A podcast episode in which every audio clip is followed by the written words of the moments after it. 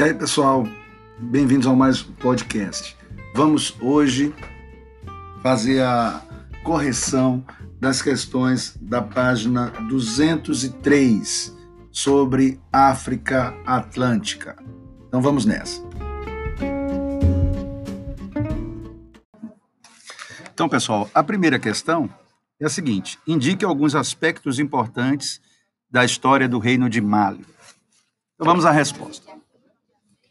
Vocês poderiam responder da seguinte forma: o Reino de Mali destacou-se entre os séculos 12 e 15 na região ocidental da África, vocês poderiam dizer que é a região do Sahel, logo abaixo do Saara, que eles vão ampliar o seu domínio no interior do Saara até a costa africana, africana atlântica, melhor dizendo, vão produzir ouro, algodão, sal, tecidos, e eles serão o primeiro reino daquela região que se converterão, ou que se converteram, melhor dizendo, ao islamismo. Então, basicamente, vocês colocariam isso.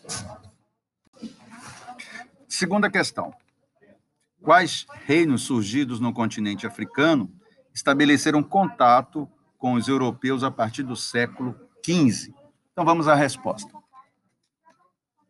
Então, pelas aulas, vocês devem ter lembrado que são os reinos de Songhai, Benin e do Congo. Ok? Terceira questão. Explique. Letra A. A relação entre o Mali e o islamismo. E a letra B. Os principais reflexos dessa relação na cultura malinesa. Então vamos para a letra A, que é justamente explicar a relação entre Mali e o islamismo. Então vamos lá. Mali se destacou-se por suas universidades muçulmanas, chamadas madraças, mesquitas e bibliotecas. Lembrar que nesse período Timbuktu passou a ser o grande centro cultural e irradiador da cultura islâmica. E a letra B pergunta os principais reflexos dessa relação na cultura malinesa. Então, a resposta da letra B é a seguinte: Mali tornou-se um dos mais respeitados centros islâmicos de culturas islâmicas na África, atraindo poetas, artistas, astrônomos, matemáticos, que vinham de todos os lugares do mundo árabe e de lugares longínquos. Lembrando aí que Timbuktu era justamente esse grande polo de atração e também difusor da cultura islâmica. A quarta questão, meus jovens, nós temos um quadro, um quadro em que vocês devem completar algumas informações, como localização e características gerais. E temos quatro reinos: Songhai, Benin, Monomotapa e Congo. Eu vou pular Monomotapa porque não faz parte do assunto África Atlântica, tá bom?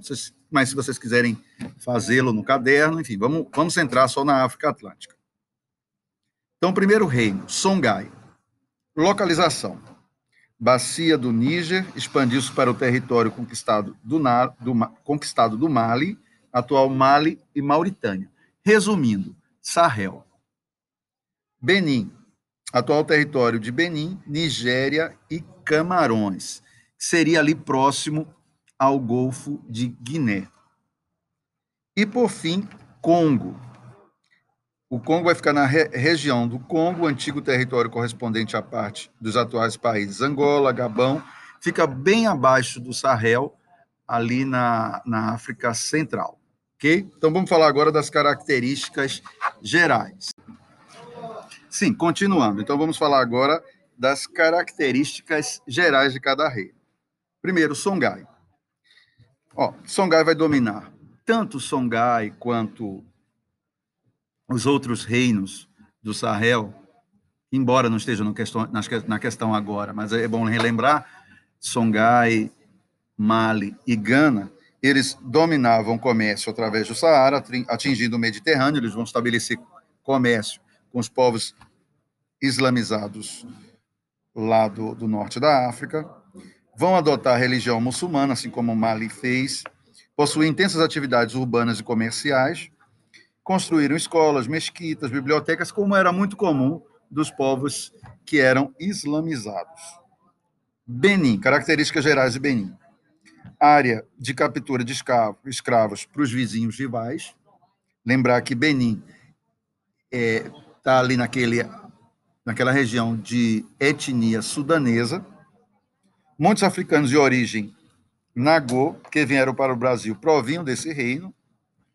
E a cultura do Benin, do Benin não teve influência islâmica. Eles eram muito próximos justamente às religiões ancestrais que cultuavam justamente forças da natureza, os tais, na verdade, os orixás. Ok? E, por fim, Congo. Características gerais do Congo. Principais atividades econômicas eram metalurgia, tecelagem, cerâmica, além da agricultura e do pastoreio. Lembrar que Congo vai ser um, uma das grandes regiões fornecedoras de escravos e também, em termos de artes, eles vão se destacar pela construção de feitura de máscaras, máscaras africanas que depois seriam extremamente é, influenciadoras até mesmo da cultura europeia.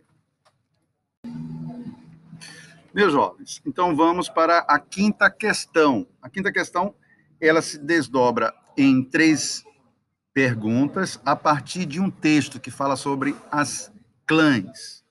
Então vamos às perguntas. Eu não vou ler o texto aqui porque vocês todos já têm acesso ao livro, então vamos, vamos às, às perguntas diretas. Então temos assim: segundo o texto, quais são as responsabilidades do chefe de um clã africano? Então vamos à resposta. Então, o chefe ou rei tinha responsabilidades como líder político, juiz, guardião da justiça e das leis, e muitas vezes como sacerdote. Então, percebam que ele meio que centralizava o poder em diversas, em diversas instâncias. Ele personificava o contato do clã com os antepassados e com os próprios deuses. Ok? Então, vamos à letra B. Porque o chefe ou rei africano acumula funções políticas e religiosas? Vamos à resposta. Porque para aquelas sociedades africanas não havia separação entre política, religião, lei e moral. Então, a, a letra B meio que ela explica a letra A com relação a esse acúmulo de funções do chefe da, do clã. E a letra C. Em uma sociedade como a nossa, quem exerce as funções políticas e religiosas? Então, vocês devem lembrar que o poder político é exercido por indivíduos, eleitos ou não, no caso da nossa sociedade. São responsáveis por diferenças do Estado, do governo, as funções religiosas também são exercidas por sacerdotes, pastores, líderes espirituais, lógico, depende da religião, ligados aí a essa, essas diferenças até culturais entre os povos. Então, hoje em dia nós temos algumas diferenças em que Principalmente, não há uma concentração de poderes nas mãos de uma única pessoa. Ok? A sexta questão diz respeito ao texto Uma Rainha Africana, que está nas, que estão nas, que está nas páginas 200 e 201. Então, vamos às perguntas ligadas àquele texto, que trata justamente da rainha Nizinga. Então, primeira pergunta: qual o papel desempenhado por Nizinga em seu reino? Então, vocês devem ter lembrado que Nizinga teve um papel fundamental na defesa dos interesses do reino do Nidongo. Ela vai ser nomeada como embaixadora por seu irmão para negociar lá com os portugueses, a paz com os portugueses. Quando ele morreu, Nizinga vai assumir o trono e vai passar a comandar esse reino ainda vai anexar o reino também de Matamba. A letra B. Que impressão Nizinga causou no encontro com os portugueses? Então, vocês devem ter lembrado que ela foi extremamente imponente, ela tratou de ficar em pé de igualdade com o representante de, de Portugal e tinha, logicamente, extrema habilidade diplomática, assim como extrema inteligência. A letra C. Identifica as estratégias utilizadas pela rainha Nizinga para lidar com o avanço português no continente africano. Então vamos lá. Ela primeiro vai estabelecer um acordo com os portugueses, aceita até ser batizada pela religião cristã, para garantir a independência e o comércio do seu reino com os lusitanos. Parte do acordo, entretanto, previa a retirada do presídio de Mibaca da região, que não foi cumprido. Nizinga vai assumir o trono após a morte do irmão e vai fazer alianças anti-lusitanas com algumas, alguns grupos historicamente rivais do seu reino. Ela também vai chegar a se aliar aos holandeses, quando esses invadirão Portugal, tudo justamente para enfraquecer a presença portuguesa na área. Então, vocês percebam que ela inicialmente tenta apaziguar a relação com Portugal, até cedendo, né?